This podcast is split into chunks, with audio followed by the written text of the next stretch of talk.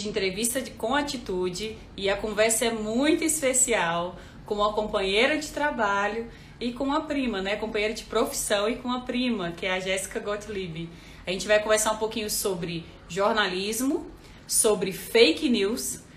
Vamos dar dicas para você como você perceber se uma notícia é fake news ou não. E vamos também falar sobre a rotina do jornalista, o que, que o jornalista faz. Então, é muito importante essa conversa. A gente acha assim que só profissionais da área devem conhecer o que que o jornalista faz, o que que, que o jornalista trabalha no dia a dia, mas não. É importante todo mundo conhecer um pouquinho dessa profissão, até porque essa profissão ela faz parte do dia a dia de vocês. Vocês precisam do jornalista para se informar, vocês precisam do jornalista para poder entender o que está acontecendo no mundo. Então, hoje, cada dia mais, né, é uma profissão mais que necessária. A gente acha que o jornalista, ele, por um tempo, né, eu sou formada na área, a gente chegou a pensar que o jornalista, ele seria uma profissão que cairia é, em desuso, até porque o nosso diploma, o diploma de jornalista, acabou a exigência dele em 2010. E a gente vai falar sobre isso na live também, nessa entrevista de atitude verdade, né? Como essa profissão ela tem utilidade, ela deve ser muito bem observada, ela deve ser muito bem criticada, mas também com critérios, né? Porque a gente é muito fácil você criticar uma profissão sem conhecê-la. Então a gente vai falar um pouquinho sobre isso. Como eu disse, a gente vai falar sobre o que é notícia, o que é fake news, como identificar fake news e como fugir das fake news, que elas só atrapalham a nossa vida né? Então, Jéssica, primeiro eu vou pedir para você se apresentar, falar um pouquinho sobre você, sobre sua profissão. Bom, então, para quem não me conhece, eu sou jornalista formada pela UNB em 2015. É, então, já tenho ali, vai fazer no final do ano, seis anos de, de formada, né? É, eu sou de Paracatu, Minas Gerais, aqui pertinho de Brasília. e eu, eu fiz muita coisa assim durante a graduação. Eu aproveitei muito bem meu tempo de formação. É, a UNB ela te dá muitas oportunidades, então participei de muito projeto, projeto de extensão, algumas pesquisas, é, disciplinas dos mais variados cursos e fiz muito estágio também, que é também a gente aprende muito fora da faculdade também, né? Então fiz estágio em várias assessorias de Brasília, é, no Jornal Destaque, aquele que a gente recebe gratuitamente no sinal. Foi meu primeiro trabalho em redação. e é isso. Eu acho muito importante você ter essa experiência, não só como o meu caso, eu sou jornalista também, só que eu trabalhei pouco no impresso, né? Eu trabalhei é, só seis meses e foi experiência muito boa, muito rica. Porém, quanto mais experiência você tiver aí na rua, melhor, porque você vai pegando várias informações e Jéssica com certeza tem credibilidade para falar sobre isso que a gente vai conversar agora. Primeiro, Jéssica, eu vou pedir para você explicar para a gente o que, que é notícia, porque assim, a gente não pode explicar o que, que é fake news sem antes, sem antes explicar para as pessoas o que é uma notícia. Explica para o pessoal. Bom, então, é, para falar sobre o que é notícia, é, a gente vai depender do contexto. Dentro da, do jornalismo especificamente, é, uma notícia ela é um gênero textual. Então, você tem outros gêneros, como crônica, especialmente quando a gente está falando de impresso, né? E de site. É, então, temos gêneros como crônica, reportagem, é, entrevista, é um gênero textual, mas de uma maneira mais ampla, a notícia, a gente usa né, no dia a dia, no, no corriqueiro, notícia como qualquer coisa que um veículo de comunicação faz. Então, tudo que sai na Globo, que, que é nossa referência de comunicação no Brasil ainda hoje, né? É, a gente chama de notícia né, na parte de jornalismo.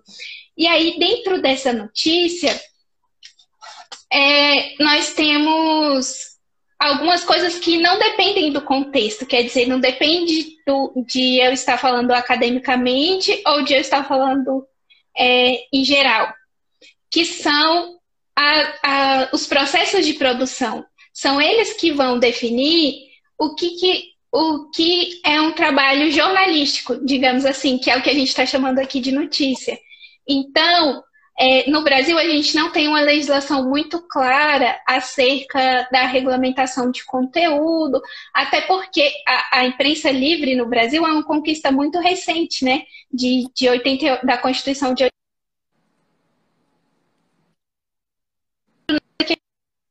não tem muita lei sobre o que é um, um conteúdo noticioso, mas a gente tem manuais da própria categoria. Então, tem o Código de Ética, que foi feito em 87, ali junto com a Constituinte, que pauta o jornalista, que tem os valores do jornalista, e é uma coisa que todo jornalista precisa conhecer e aplicar.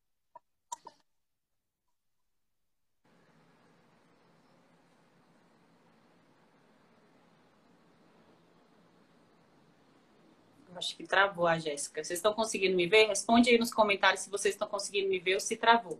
Se travou o da Jéssica e o meu também. Ai, caiu? Sim, Jéssica. É, porque travou. Repete um pouquinho ah, tá, desculpa. que você disse da questão do, a partir do código de ética. Ah, sim. É,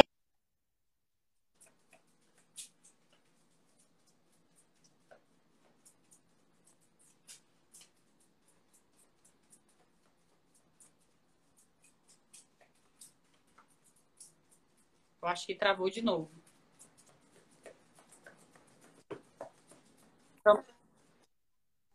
Oi? Voltou agora? Sim. Oi, oi. Voltou. Ah, ah, é porque a net aqui em casa não pode chover. Nem tá chovendo hoje, né? Mas é só passar uma nuvem ali que ela dá uma oscilada. É, então Brasília, que... né? Brasília é o lugar que cai, cai internet, cai energia e tudo para no trânsito quando chove.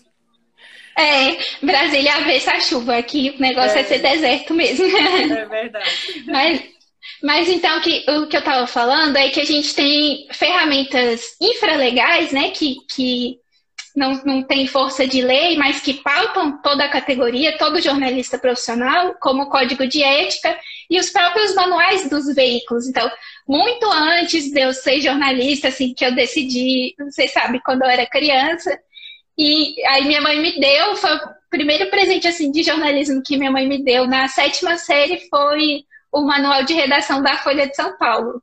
Então, a gente tem esse tipo de coisa que né? pauta. Eu também tenho ele aqui. É, é, nossa, eu tenho bem antigo, do sei lá que ano. E aí, é, esse tipo de coisa, ele pauta o nosso trabalho no dia a dia, no sentido de que ele diz como a gente deve fazer o trabalho para que ele seja um trabalho jornalístico. Então, por exemplo, dando um exemplo para contextualizar que acontece muito no site. Hoje eu trabalho no site do Correio Brasiliense. É, já trabalhei pouquinho menos de um ano no impresso, só com impresso. É, hoje eu escrevo principalmente para o site, mas às vezes sai alguma coisinha no impresso também. É, mas aí acontece muito da gente falar sobre coisas de internet. Então, sei lá, bombou uma coisa no Instagram ou no Twitter. E aí a gente faz, porque tá ali no limiar entre a notícia e o entretenimento, né? Que a gente gosta de ver um meme e tal. E aí, como que, que, que o código de ética e todas as ferramentas do jornalismo me ajudam? É, o ponto principal é eu não dou uma matéria sem checar. Então, dando exemplo de uma, de uma que eu fiz bem recente, acho que foi no mês passado, de um senhor lá em, no Recanto das Emas que atropelou um rapaz e ele entrou em estado de choque e começou a chorar de preocupação com o rapaz. E, e ficou aquela comoção e tal, e aí o rapaz até dá uns pulinhos assim para provar para ele que estava vivo. E esse vídeo viralizou no DF. Acho que o pessoal da página Ceilândia é Muita Treta, que é uma página que eu adoro, postou é... então, e aí chegou pra gente, falou, olha que legal, Ana. Só que aí foi mais ou menos. Esse foi um texto que eu fiz rápido e foi mais ou menos uma hora e pouco até entre eu receber a matéria e publicar. Porque, primeiro, eu tinha que achar quem foi que fez o vídeo, e aí eu achei que foi um brigadista, do SAMU, que ele tem, brigad... não sei se fala brigadista, né? Mas é um, uma pessoa que trabalha no SAMU, que tem um canal no YouTube e ele posta alguns vídeos dos atendimentos. E aí eu fui ver, ah, aconteceu que dia? Ah, aconteceu tal dia. E foi detalhando todas as informações é, para que o meu leitor ele pudesse ter algo além do que aquilo que está lá no Twitter. Porque o vídeo é uma gracinha, assim, todo mundo quer ver. Mas o que um jornalista tem que fazer é, é algo mais, né? Então, aí no dia estava um pouco corrido, isso acontece muito, você sabe. Não deu para a gente fazer entrevista com, com as pessoas que participaram da cena, mas eu consegui pegar bastante informação e colocar. Consegui descobrir que estava tudo bem, com, com todos os envolvidos, enfim.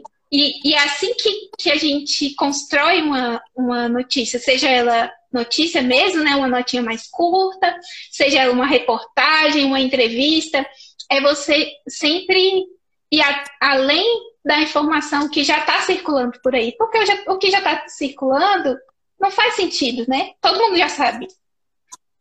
Sim, o que eu acho mais importante isso que você falou, Jéssica, é, é não só o que é notícia, que notícia vem da palavra novo, né, de novidade, mas sim esse processo de construção. Porque hoje, qual que é o nosso problema hoje por causa das mídias sociais, da internet, Desde quando surgiu tudo, todo esse movimento? É que as pessoas, quando elas querem alguma informação, simplesmente aquela informação vaga serve, né? E o jornalista não, ele já tem o dever de apurar. Isso daí está no nosso código de ética, está no, na nossa veia, apuração da notícia. É, inclusive, eu sou assessora de comunicação lá no trabalho, quando eu recebo alguma informação e a pessoa fala assim, ó, escreva a notícia aí, eu já falo, gente, quem que eu vou atrás? Às vezes tem uma linha, a pessoa quer que eu transforme um texto. Isso é impossível se a gente não for apurar, né? Que a gente chama de apurar. A gente vai atrás das fontes, atrás das pessoas que participaram do momento e tal, para poder escrever e embasar melhor. Isso é importantíssimo. E aí, né, Jéssica, entra essa questão da fake news. O, qual que é a diferença da fake news, que é uma notícia falsa, né? Para uma notícia. Explica pra gente, no seu ponto de vista, em relação a isso, a diferença dessas duas duas coisas: a fake news e a notícia. Bom, então aí esse é um problema gigantesco dentro da comunicação. A gente já estava conversando um pouquinho ali antes de começar, né? Que não dá para explicar tudo, então quem quiser mandar pergunta depois. Mas assim, explicando bem rapidinho, primeiro que é, boatos, e fofocas, não são coisa no... coisas novas. Esse tipo de coisa existe desde que o mundo é mundo, né? É um então, tipo de então, comunicação não é uma... ser humano, né? é, exatamente. E, e até, até uma comunicação sem juízo de valor, mas que algumas pessoas usam como instrumento para conseguir alguma coisa, para obter vantagem. E aí, enfim, é, não dá para a gente entrar nesse mérito, mas é usado assim. E a gente sabe. É, mas o, o, problema dentro da comunicação ele se amplificou muito por causa das, da questão da, do acesso à internet e das mídias sociais. E já já a gente chega nisso. Mas o termo fake news em si, ele já é problemático. Por quê? Primeiro, é, que é a notícia falsa, né? Primeiro, porque um, uma informação falsa que circula pela internet, ela não é uma notícia, nesse sentido do que a gente explicou. Ela não passou por um processo de apuração, de filtragem, ela não tem transparência, que é uma coisa muito importante que tem na notícia, que tem que ter na notícia, né? Que, que quer citar as fontes, fazer com que o, o seu leitor ele possa percorrer aquele mesmo caminho que você percorreu para chegar independente do resultado da conclusão que ele queira chegar. Então, o, os boatos que circulam pela internet, eles não têm isso. Então já tá, já começa esse problema da terminologia que muita, eu estava até fazendo um curso de checagem mês passado, terminou agora. E aí, muita gente do meio de checagem não gosta de usar esse termo de notícia falsa por isso, porque não é uma notícia, porque é uma informação qualquer. Assim, não passou por nenhum processo de produção jornalística ou de conteúdo, né? E depois também a gente tem um problema que é que esse termo fake news, ele foi muito usado para atacar os jornalistas. Então a gente sabe que a mídia tem problemas, toda profissão tem problemas. E aí existem maneiras de, de se corrigir isso. Mas em algum momento ali entre 2017 e 2018, principalmente por causa das eleições nos Estados Unidos, é, esse termo ganhou muito valor social no sentido de desmerecer o trabalho dos jornalistas.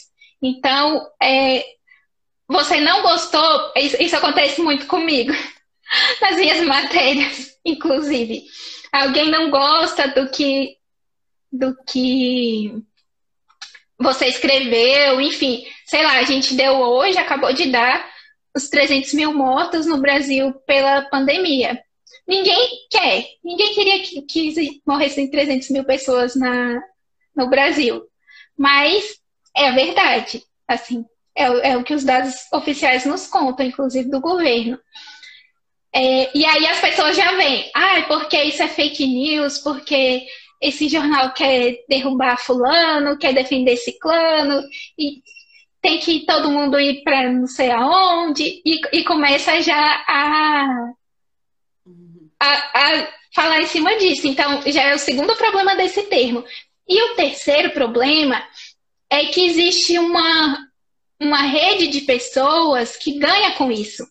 Então, existe uma rede hoje em dia articulada de, de pessoas. Esses dias eu estava conversando com uma pessoa que me falou: ai, tem um grupo X ligado ao movimento X, movimento político, que, que é, produz vídeos de 40 minutos para distribuir na hora do Jornal Nacional para competir com o Jornal Nacional.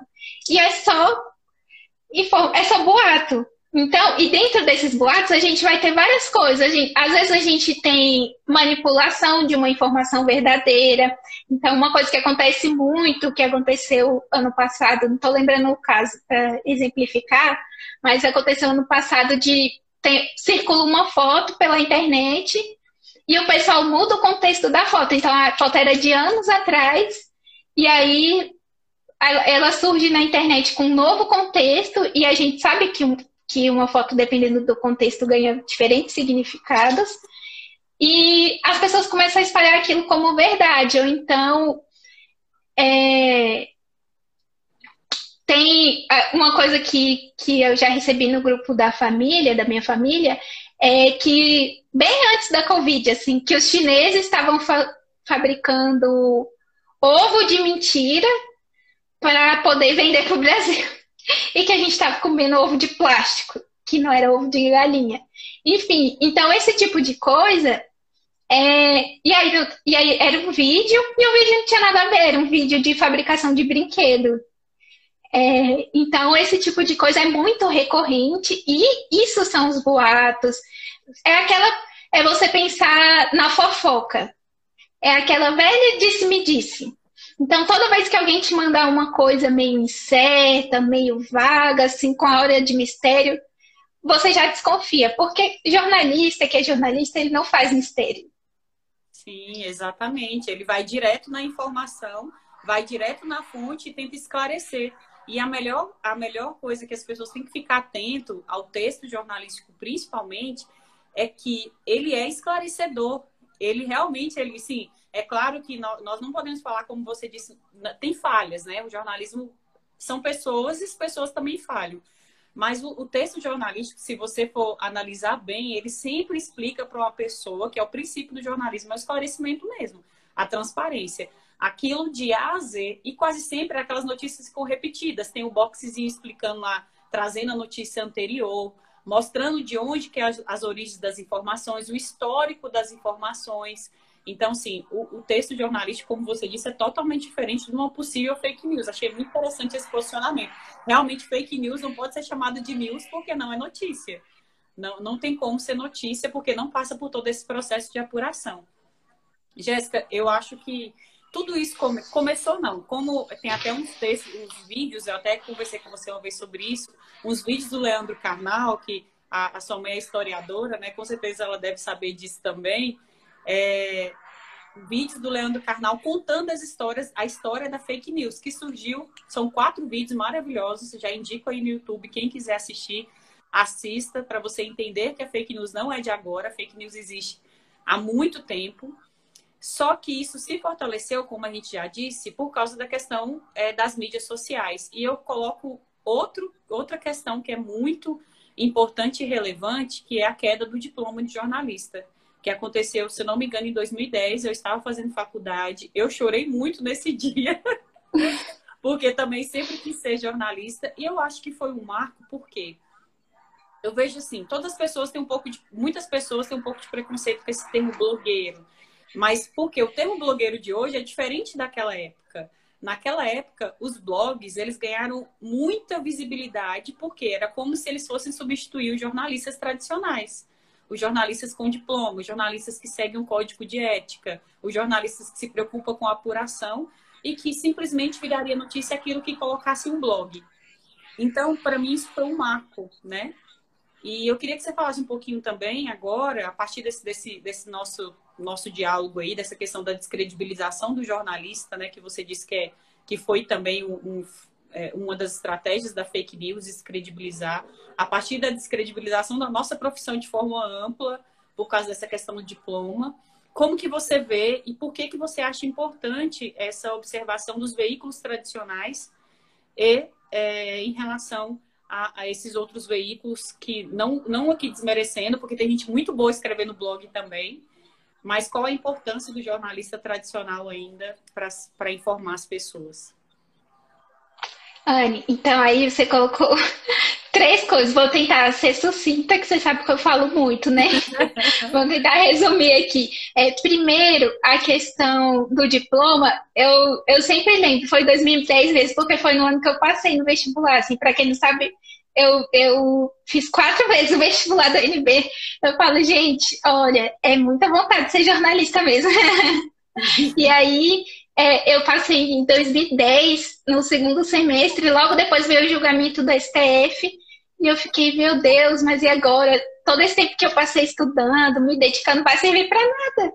É, só que eu acho que, assim, em termos práticos, o diploma ele é muito bom, ele é uma boa porta de entrada para o mercado de trabalho, mas não é a única. É, tem muita gente, assim, jornalistas do passado, inclusive a Monja Cohen, para quem não sabe, foi jornalista. Ela conta no, no vídeo dela que, que ela começou bem novinha, na época que não tinha faculdade de jornalismo, não exigia. E assim, tem muitos jornalistas bons do passado e do presente que são jornalistas sem precisar passar por uma graduação em jornalismo. Então, a graduação, ela é um caminho, para mim foi um excelente caminho, mas não é o único. Mas eu acho que a, a, o problema da queda do diploma está em como isso foi tratado, que aí eu acho que vai no ponto central do que você falou, que é a descredibilização da profissão. Então, eu acho que ali, no Brasil, começou um, um, uma espiral que a gente não, que é muito perigosa e a gente não sabia onde ia dar. Porque a nossa geração, porque a gente está ali é, comparando ao começo do século XX, é como se a gente estivesse num entre guerras, assim. Então, a gente viveu um boom de coisas maravilhosas, de liberdade, de crescimento econômico. É, então, algumas coisas para nós não eram muito importantes porque a gente não viveu. Então, sei lá, por mais que é, historicamente o fim da ditadura no Brasil seja uma coisa recente, é, para pessoas como nós, por exemplo, eu vou fazer 30 anos daqui a alguns dias. Eu não vivia a ditadura e, e eu não tinha muito contato, não, não, sabia, além do que eu estudava, que eu gostava de estudar, porque esse é, é um período da história que eu adoro estudar. Eu também, então, porque tem a ver com a nossa profissão. É isso, isso. Mas aí, para pessoas que não são desse meio, é uma coisa que vai passar batido, vai passar despercebido. Então, quando veio a queda do diploma, as pessoas falaram: ah, jornalista, então não serve para nada. Jornalista, é, qualquer um pode ser jornalista. Nem precisa de diploma isso. mais, minha filha. Desiste dessa faculdade. E, nossa, eu ouvi muito isso. Eu me lembro uma vez que eu estava voltando do cursinho, e aí eu um rapaz sentou do meu lado, começou a conversar e falou assim: Ah, mas por que, que você quer fazer faculdade? Faz o concurso público, é muito melhor. E aí, essa faculdade nem precisa de diploma. E eu falei: Não, eu quero eu quero fazer faculdade, eu sonho com isso desde que eu tinha 11 anos. Enfim, e aí a gente, a gente prosseguiu, como outras pessoas também, só que isso foi virando um ciclo vicioso, porque críticas à imprensa sempre existiram. Aí falando da minha mãe de novo, que ela, ela sempre me incentivou muito a ler, me dava muitos livros, e muito antes de eu entrar na, na faculdade, ela levou para mim um livro chamado Muito Além do Jardim Botânico. Acho que eu tenho até hoje aqui por aqui na minha estante, que criticava o Jornal Nacional, a forma como ele era feito, o problema dele ser muito centrado no Rio de Janeiro. Então, críticas sempre existiram. O problema é que, é que o teor das críticas, é, digamos assim, foi baixando de nível. Então, ao invés de você criticar um erro que o jornalista realmente comete, você critica uma coisa que não é um erro. E isso foi acontecendo. E aí, quando, quando a gente juntou com a, a democratização do acesso à internet, que é uma coisa maravilhosa, pelo amor de Deus, não sou contra isso. Uhum. Inclusive, eu sou parte dessa geração que só teve internet porque o acesso foi um pouco democratizado, né? Lá em 2005, 2004, 2005, que eu acho que a gente teve nosso primeiro computador em casa, aquele positivo branco. Uhum. Então, quando veio essa democratização desse, do acesso, veio, foi um boom. E aí eu lembro, por exemplo, eu tinha 15, 16 anos na escola e eu já fiz um curso. Eu, eu fiz, não, uma amiga minha que tinha dinheiro fez e ela me contou um curso de HTML para poder criar um blog no WordPress. Então era isso. Você tinha um boom de, de criança, de jovem, de pessoas mais velhas criando blog. Por um lado, isso é muito bom, porque é uma, é uma democratização do meio de produção. Eu estava até é, voz, né? participando. Né? Tem coisas que, que a gente isso. É isso. Por exemplo, para o jornalismo comunitário, isso é uma coisa incrível, porque ele dá muito mais possibilidades para a gente fazer. Mas, por outro lado, ele acabou se juntando nesse processo que já vinha acontecendo, que era um processo muito danoso de imagem, é, do jornalista e acabou virando uma coisa autodestrutiva, assim. É, eu estava até lembrando esses dias que tinha, a gente recebia muita corrente por e-mail. Quando não existia YouTube, não existia rede social, não existia nada, só e-mail. Aí a gente recebia muita corrente, então recebia aqueles slideshow das tias que corresponde ao bom dia do WhatsApp de hoje. Uhum. E aí tinha uma corrente que eu lembro que ficou muito famosa, que era a corrente do peixe-panga. E falava que o peixe-panga era um peixe geneticamente modificado, que ele comia lixo, que, sei lá, tinha coisas tóxicas dentro dele e que você jamais deveria comer esse peixe. E aí, até hoje, tem gente, inclusive eu, preciso confessar, que acredita que esse peixe não deve ser comido. Então, esse tipo de coisa foi crescendo. E aí, mesmo depois, com, a, com acesso à informação, que você desmente o fato, não tem como voltar atrás, né? Você já criou uma impressão ruim nas pessoas. Eu vou num, num restaurante self-service e eu vejo que o, o, o peixe que está lá para comer é o panga, eu pego outra coisa. Eu pego frango, nem pego carne, pego só verdura. Então, é um dano irreversível. E isso foi crescendo. E aí, qual foi o problema dos blogs que você comentou? A gente, primeiro que a gente começou a ter uma, uma transferência de, de jornalistas. Então, muito jornalista que já não tinha espaço, o espaço que ele queria no, no veículo tradicional, foi saindo, montando seu próprio blog, montando seu próprio canal, que é uma maneira de da gente ter mais liberdade, né? Hoje em dia eu trabalho em uma empresa e eu não posso fazer só o que eu quero. Eu não posso fazer tudo o que eu quero. Eu tenho que seguir as normas da empresa. Então, isso é um pouco complicado também. E, e os jornalistas mesmo foram se aproveitando disso. Mas aí chegou um ponto que passou do limite até o que a gente tem hoje. E aí eu falei que eu ia resumir, já tem uma hora que eu tô falando aqui. Nada. Pode continuar, é isso aí mesmo. E que eu, uma coisa assim que eu acho que muito importante na sua fala, Jéssica, é que foi, foram coisas automáticas e muito rápidas, porque a internet é muito rápida. que não deu tempo profissional parar e analisar, falar, peraí, eu lembro que a época do, do, da queda do nosso diploma, eu fiquei muito chateada quando eu liguei o Jornal Nacional e os dois apresentadores estavam defendendo a queda do diploma. Como você disse, há jornalistas antigos, a maioria deles, que são muito bons, reconhecidos, que realmente não têm diploma, mas eles têm uma vivência de ditadura militar, eles têm uma referência de, de jornalismo que era um jornalismo raiz, que eu falo, né?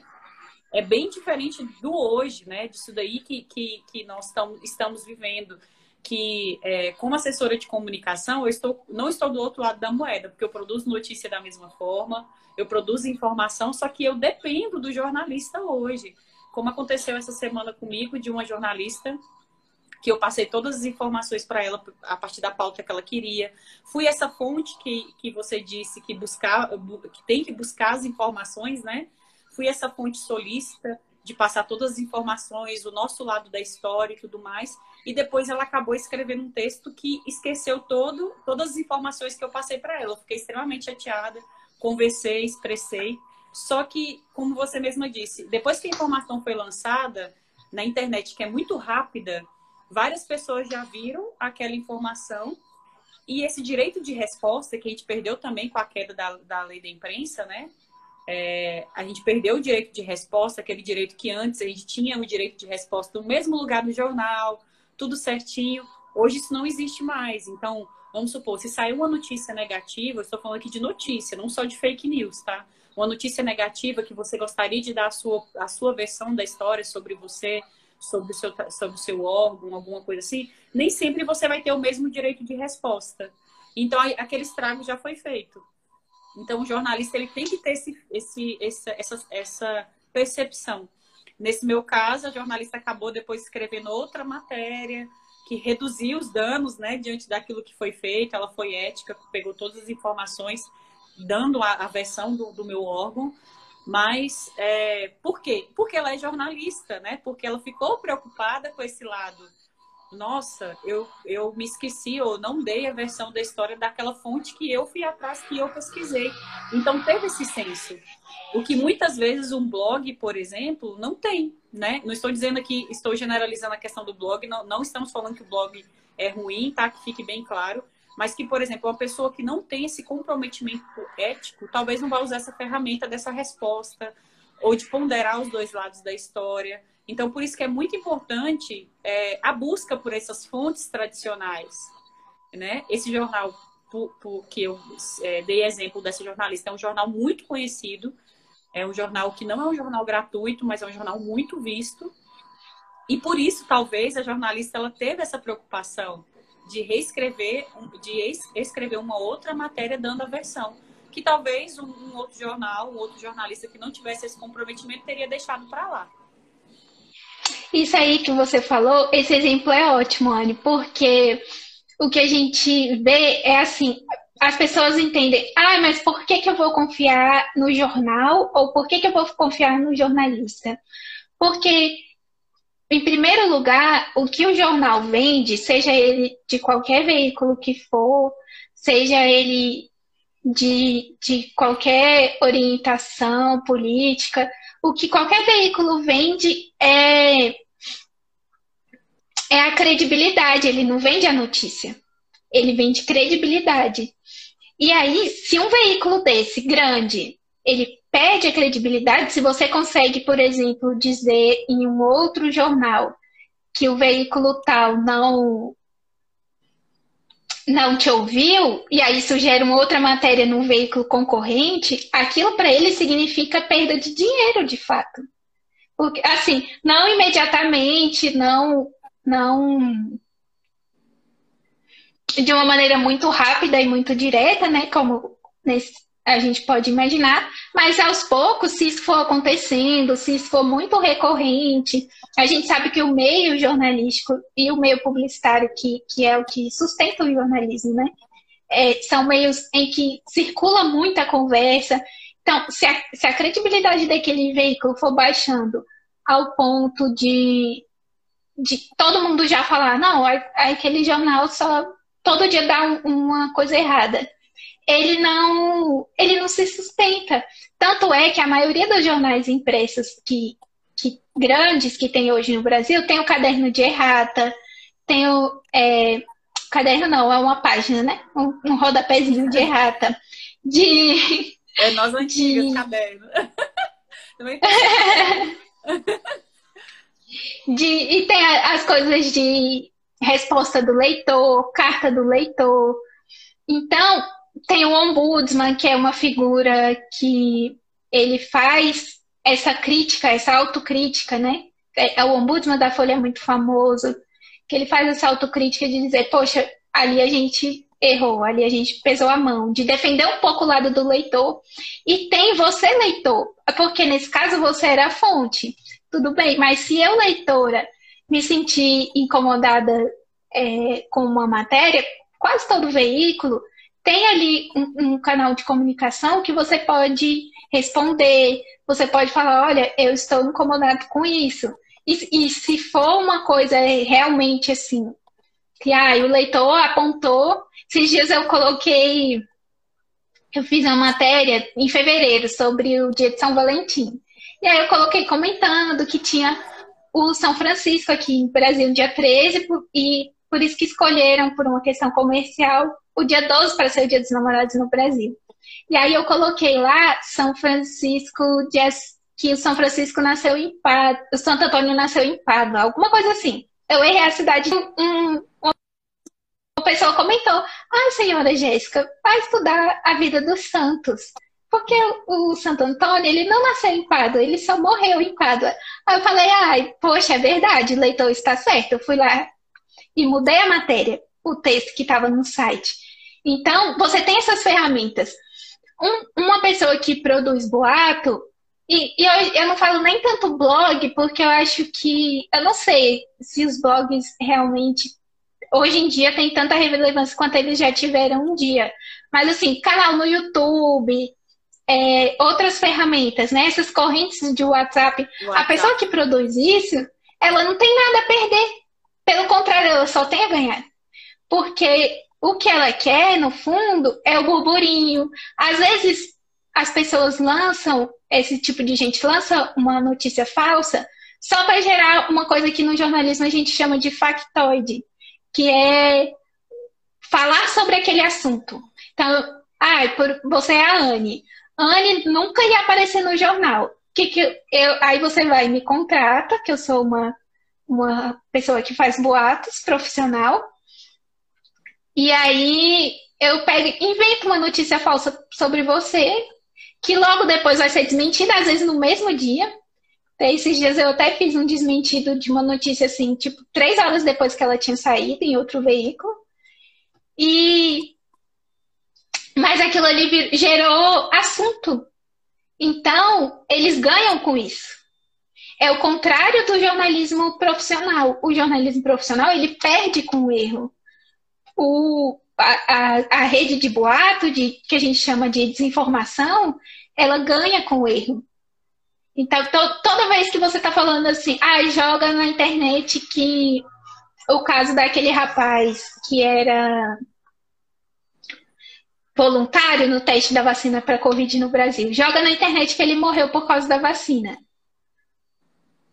Logo depois foi desmentido, assim, eles não queriam publicar a causa da morte em, em questão de respeito à família, porque, né, foi uma questão, um problema de saúde mental, é uma coisa grave, é uma coisa que a gente tem por, por padrão no jornalismo não noticiar.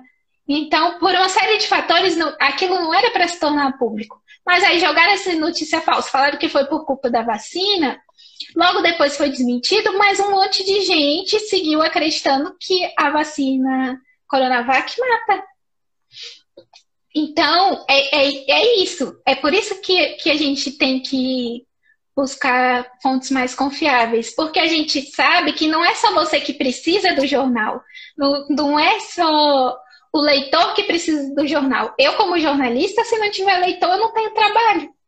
Então, Exatamente. eu também preciso do meu leitor. É uma relação de codependência. Digamos assim, para lembrar das aulas de biologia, é o mutualismo ali. É, exatamente. No, e e o, o, quem faz um boato, ele, é, ele atua como se fosse um predador. Exatamente, ótima colocação.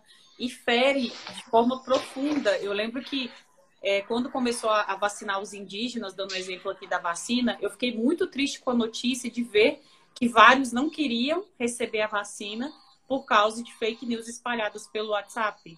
Gente, eu fiquei assim chocada e são consequências gravíssimas, né, que pode acontecer uma fake news, gravíssimas mesmo.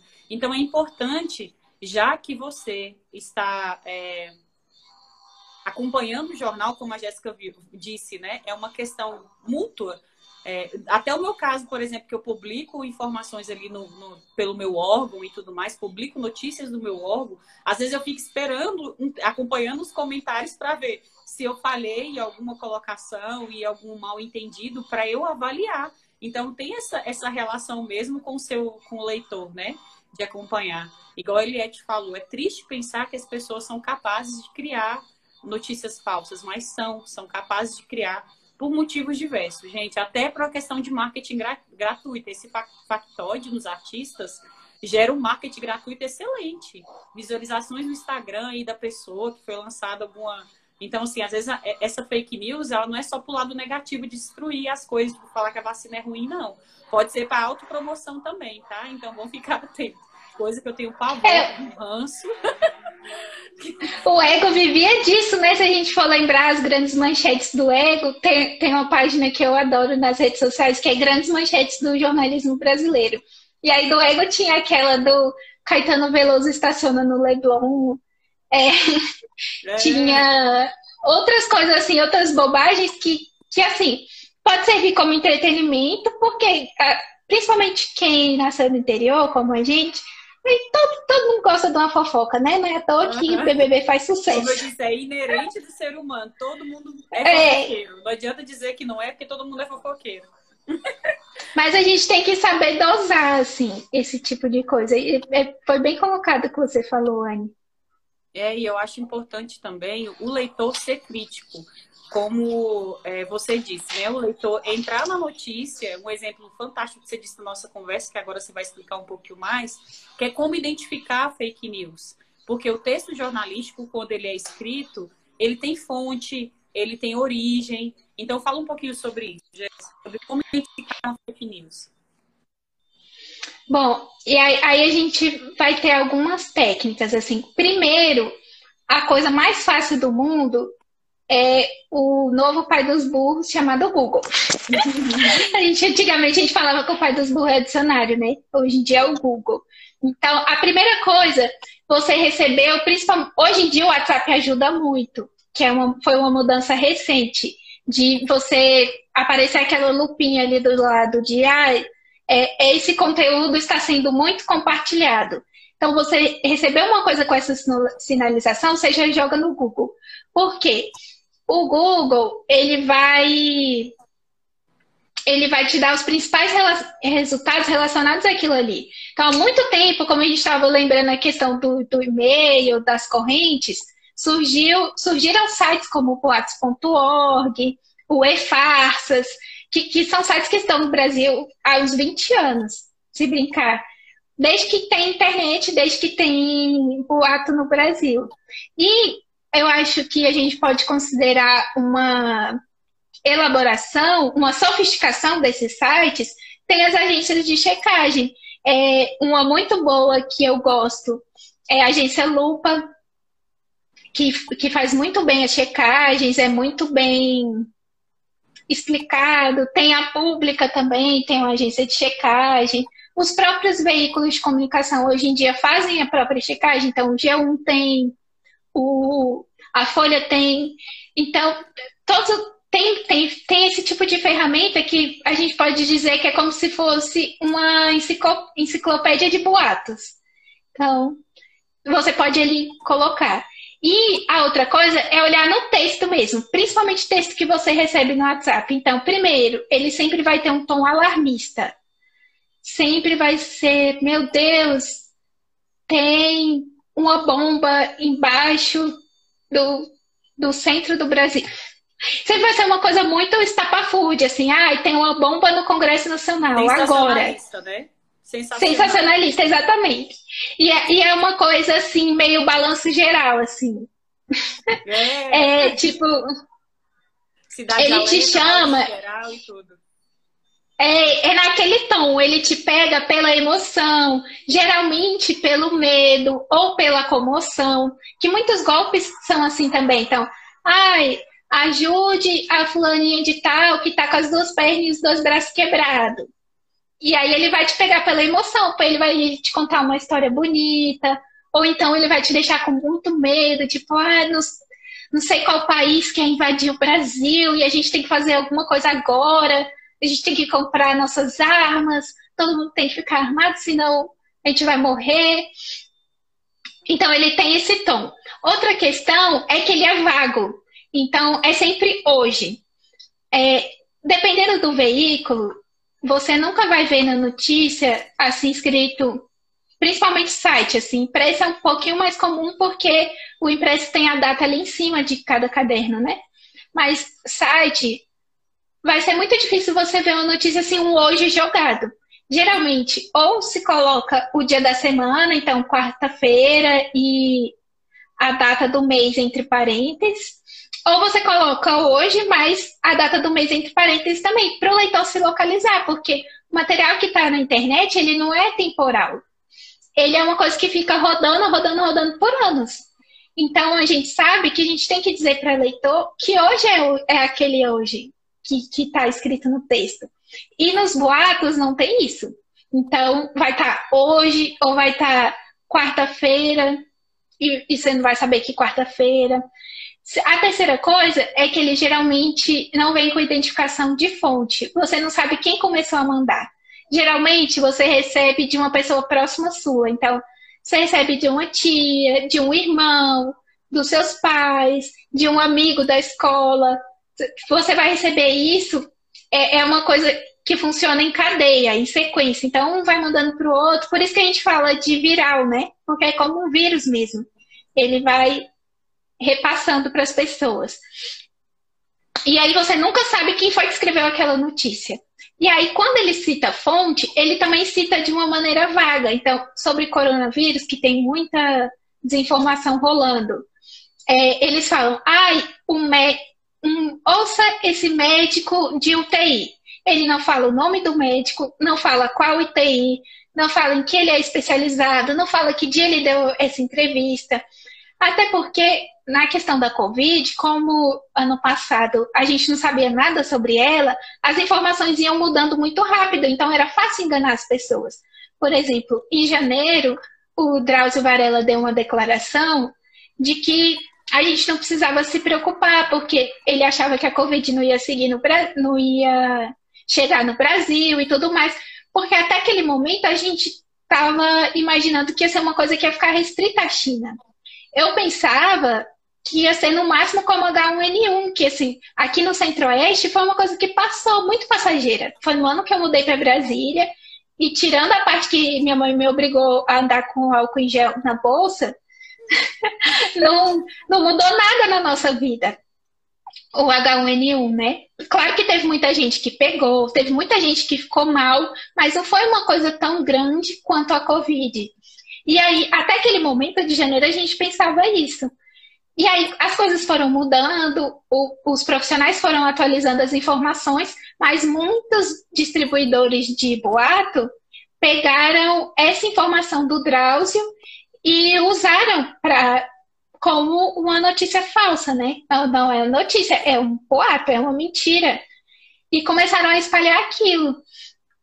Então, é, isso é um ponto para verificar. Outro ponto é que também você vai encontrar geralmente um texto mal redigido.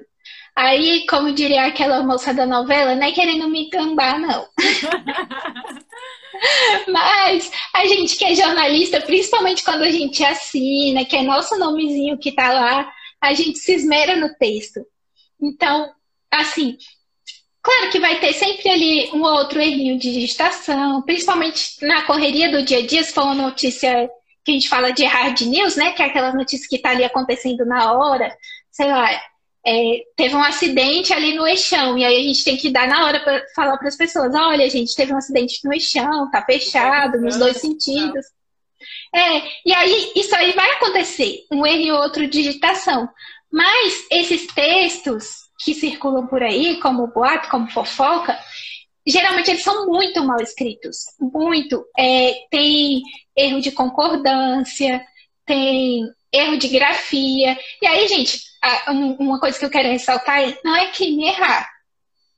Eu mesmo sou péssima em grafia, assim, eu vivo conferindo as palavras que eu escrevo no dicionáriozinho do Word, no Google, para não escrever nada errado. Mas é isso, quando você trabalha com, com comunicação, você tem que ter esse cuidado. Então, dali você já tira que não foi uma pessoa muito preocupada com a informação que escreveu aquele texto, se é um texto tão errado assim. Sim, às vezes ela é preocupada, ela quer só passar informação e gerar o gerar treta, né? Na verdade é. Assim como o fofoqueiro, o fofoqueiro maldoso, que eu costumo falar que tem um fofoqueiro que é todo mundo que é fofoqueiro, mas tem aquele fofoqueiro que gosta de fazer a fofoca para prejudicar. Que chega no fulaninho e fala assim, fulano, você tá sabendo de tal informação? Aí fala, fala, fala a versão dele, a interpretação dele, e, e, e dá muita certeza que aquilo é verdade, né? Então, uhum. assim, acho que a, o principal fator desse fofoqueiro aí que gera as fake news, né? É que ele, ele dá muita certeza que aquilo é verdade ele consegue convencer o outro lado, que é uma coisa que eu estou bem amismada hoje em dia, como que tem pessoas, inclusive estudadas, letradas e tudo mais, que têm se convencido com notícias extremamente é, forçadas, porque elas dão essa transparência, essa, essa é, transparência não, dão essa, essa impressão de verdade tão grande que você lê e fala assim, meu Deus, isso aí realmente aconteceu. Isso aconteceu, inclusive, no meu trabalho com jornalistas profissionais por falta de conhecimento, né? Porque nessa correria do jornalista, às vezes ele acaba escrevendo coisas é, muito rápido, como você disse, e vai juntando uma coisa X com uma coisa Y e aquilo vai acumulando, acumulando, quando vê virou um monstro que quem lê tem muita certeza que é verdade. Então, esse cuidado com a comunicação é de todo. Gente. Eu acho que é, no meu Instagram eu amo falar de comunicação. Eu acho que é, eu tenho que cada vez mais falar sobre isso, porque eu vejo que é uma necessidade nossa, né? É, é uma coisa que a gente já nasce, todo mundo acha que sabe fazer, mas no final das contas, a gente não dá tanta atenção quanto merece. Né? Que é como nós comunicamos a informação e como nós recebemos essa comunicação. Como nós avaliamos, né? Que é isso que nós estamos discutindo agora aqui, essa avaliação da comunicação. É, e tem uma coisa que você faz muito no seu Instagram que eu adoro, que é falar da comunicação como uma coisa do dia a dia, né? É, e, assim, e basta a gente ver nossos problemas familiares, nossos problemas conjugais. Geralmente são problemas que começam porque as pessoas não sabem se comunicar. Então, comunicação, para além de, dessa coisa mais restrita de, de notícia, ela também é uma parte da nossa vida e é uma parte que, mesmo na nossa vida, a gente não faz bem. E aí a gente quer achar que, que profissionalmente vai fazer bem. É, a gente se atrapalha muito, né? Principalmente nas relações familiares mesmo, porque às vezes nós estamos querendo dizer a mesma coisa, só que pelo modo de dizer acaba gerando conflito. Então isso, isso realmente é uma coisa que todo mundo tem que ter atenção. E quando você busca informação de um profissional, que ele seja de um profissional, porque, como a Jéssica disse, o jornalista fulaninho de tal, ele também não quer que saia um meme, como aconteceu essa semana com a, com a Maju, né? Eu acho que ela deve ter ficado muito triste, porque eu ficaria por causa de uma frase que ela foi infeliz, foi mal colocada aquela frase ali, acabou gerando uma série de memes, uma série de estresse que, que mancha a imagem dela. E ela trabalha com comunicação, e com quando ela falha, com aquilo com que ela trabalha tem um peso muito maior para nós. Eu falo por mim mesma, mas eu aconteceu recentemente, eu cometi um erro lá numa publicação na mídia social e eu demorei muito para ver. Gente, quando eu vi, meu dia acabou, minha cabeça doeu, eu fiquei assim, nossa, super mal, super triste. Mas por quê? Esse é o nosso trabalho, essa é a nossa função, que é comunicar. E todo mundo falha, mas quando a gente falha, dói muito mais. Então é por isso que nós, como leitores, também temos que dar esse voto de crédito para o profissional da comunicação, né? Tanto jornalista quanto publicitário, todo mundo que trabalha com esse meio, que eu acho que tem sido um meio muito recriminado e é um meio extremamente importante. É, Jéssica, eu queria que você falasse um pouquinho do seu blog. Fala um pouquinho do seu blog. Ah. Então, é, além de jornalista, eu sou também me meto um pouquinho de, de escritora, de uma escrita literária, uma escrita mais livre, assim. E aí eu falo sobre coisas da vida, sobre a minha infância. Eu, eu adoro que eu, que eu tenho, vou fazer 30 anos só, mas minha cabeça pensa igual uma pessoa de 80. Então, minha infância parece que foi há 100 anos atrás, e eu adoro contar as histórias das pessoas. Tô doida pra ficar de cabelo branco, velhinha, e falar, minha filha, no meu tempo. E aí eu fico fazendo isso no meu blog. Então, é, as pessoas podem encontrar esse tipo de texto, até pra gente ter uma leveza, né? Uma coisa que eu falo muito pros meus amigos, pra minha família também, é que hoje em dia a gente está muito sobrecarregado de informação. A gente tem muita coisa, a gente recebe muita coisa. E aí você tem que filtrar um pouco. Não dá para você ficar vendo tudo, assistindo todos os telejornais, ligado ali na Globo News o dia inteiro, vendo todos os sites de notícia. Não dá. Então você seleciona. E aí, dentro dessa seleção, uma coisa que eu acho que as pessoas que gostam de ler, gostam de fazer coisas, precisam fazer, é buscar coisas, entretenimento para elas na leitura, até, até para a gente passar um pouco esse momento da pandemia que a gente não pode sair, a gente não pode ver as pessoas que a gente ama, não pode tomar uma cerveja. Então, é legal ter essas válvulas de escape, assim, para você encontrar um conforto naquilo que você consome de informação. Eu até anotei, eu adoro fazer comparação. Eu anotei uma comparação que a informação ela é o alimento do seu cérebro. Então, assim, se você come McDonald's todo dia, todo dia, todo dia, uma hora essa veia vai ficar entupida. Como só McDonald's, não vai dar certo. McDonald's não me processa, mas é verdade. Se você. Ah, sei lá, eu gosto de um McDonald's, mas eu também gosto daquele arroz com feijão, daquela comidinha de vó, da comidinha de mãe, um pãozinho, um, uma pamonha, que a gente lá em Minas come bastante, aqui em Goiás também. Eu falo aqui em Goiás, que brasileiros, desculpa, considero Brasília um anexo de Goiás. Mas assim, essa, essa comida tradicional, que, que algumas correntes falam que é a única comida de verdade mesmo, ela te alimenta, ela te sustenta. Então, o McDonald's você deixa ali para um dia ou outro. E com a informação é a mesma coisa. Então, procurem, é, é, um conselho que eu deixo para as pessoas. Ah, já até esqueci que eu estava falando no meu blog, mas é uma coisa que eu queria falar para as pessoas era isso. Vai, continua. é, procura consumir coisas que, que te alimentem mesmo. Então, ah, eu gosto do Instagram da Anne. É, às vezes, sei lá, eu não sou uma pessoa da comunicação, não vai servir nada para mim, mas eu gosto, eu tenho curiosidade sobre esse assunto. Então, consuma esse assunto, ao invés de ficar consumindo mil e uma besteiras, assim. É, eu, quando era criança, eu tinha duas peculiaridades que eu era muito tímida e muito preguiçosa para atividade física. Então, recreio e educação física na escola, eu passava dentro da biblioteca. E aí eu ficava lendo revista super interessante, revista qualquer coisa assim. E aí, hoje em dia eu penso, nossa, mesmo que eu não use para nada esse conhecimento, ele vai, ele me alimenta de coisa boa. Então, até vi aqui que o Jefferson, oi Jefferson, Jefferson é meu primo. Ele mandou falou que algumas comidas nos dão conforto. E é isso. E assim, informação também. Você pode buscar informação que te dá conforto. Então, procure um texto legal que você goste. Não precisa ser o meu, gente. Assim, também não sou tão egocêntrica assim, narcisista. Mas vai. mas, mas eu falo, mas eu faço blog para isso.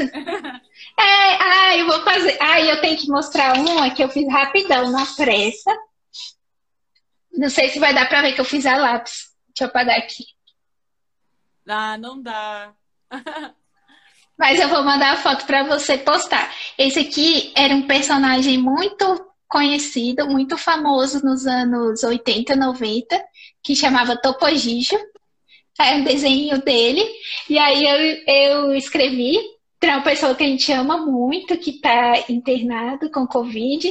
É, não esmoreça, te amamos e estamos com você. E, o, e uma ah, caricaturinha dele. Também fiz o meu recadinho. É agora, agora falando, né? Eu e a Jéssica somos primas, por isso o nosso sobrenome jornalistas. As duas que escolhemos fazer jornalismo e na família tem vários comunicadores na família, mas nós duas somos fomos a, as que escolhemos e, e nós estamos com um primo aí que está que tá internado, está se tratando da covid e nós duas escrevemos um recadinho para ele. A Jéssica fez o cardzinho, eu escrevi calma, fazinho. Você está quase matando o chefão final porque ele é muito viciado em videogame. Amamos você, vai passar. Vai passar. Ai, que lindo. é, e, e é aquela coisa que é a máxima desse um ano de pandemia, né?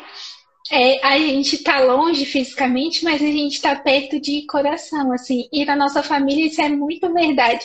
Minha mãe brincou esses dias, falou: sua família go gosta de aglomerar até virtualmente, porque todo mundo fica no grupo conversando o dia inteiro. E é isso, assim. A gente está perto de coração. E aí, é, é isso. É, é isso. Então, assim, Fá, fica bem, vai passar. E nós estamos aqui torcendo e amando, amando você daqui, tá? Amando muito você daqui. Vai passar. E é isso, gente. Nossa conversa de hoje foi muito, muito maravilhosa. Muito obrigado, Jéssica, por esse por esse momento especial, esse encontro de família, que agora no final que a gente deixa para falar que é o encontro de família. Surpresa. Acho Surpresa. que as pessoas repararam que a gente é igual. É, iguais. Graças a Deus, nossa família é muito, é, assim, nossa família é muito miscigenada, né? Todo mundo é diferente, mas, to, mas todo mundo ao mesmo tempo é igual. Porque a gente tem. Mas tô falando que a gente. Mas eu acho a gente parecida mesmo. Eu acho. eu acho não. Não, Jéssica, você, eu acho a gente parecida. Quer dizer, não sei, agora eu vou pensar. Mas é isso, vamos marcar nossa próxima live. Maíra já está falando aí que quer. E foi um prazer conversar com você, minha prima, te amo muito. E você acrescentou muito o nosso, o, o meu Instagram, que vai ficar gravado aqui